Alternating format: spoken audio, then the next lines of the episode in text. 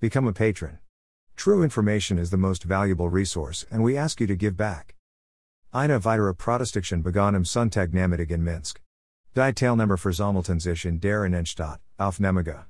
Laut Tut. bei und Interfax wurde bereits mindestens eine Person festgenommen.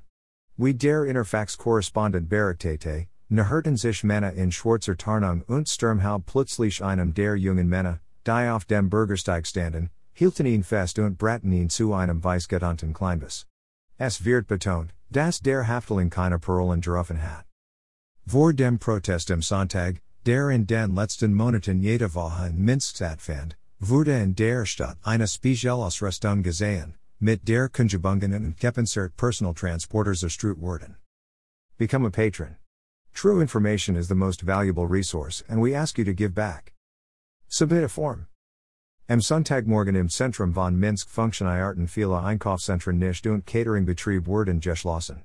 Wie Interfax feststellt, Versichten Demonstranten, die von Strafverfolgungsbeamten verfolgt wurden, Versichten sich im Einkaufszentrum zu versken.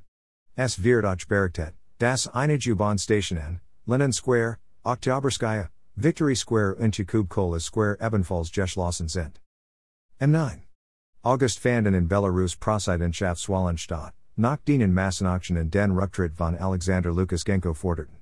In den ersten Tagen wurden die Protest von Gewaltsamen Razien, Massenverhaftungen und Schlagen auf Häftling begleitet. Die Vereinigten Staaten, Die EU und eine Reihe anderer Länder haben Alexander Lukashenko angesichts von Protesten und Berichten über Zahlreiche Wahlbetrug nicht als legitimen Präsidenten von Belarus anerkannt. Russland stellt seine Legitimität nicht in Frage.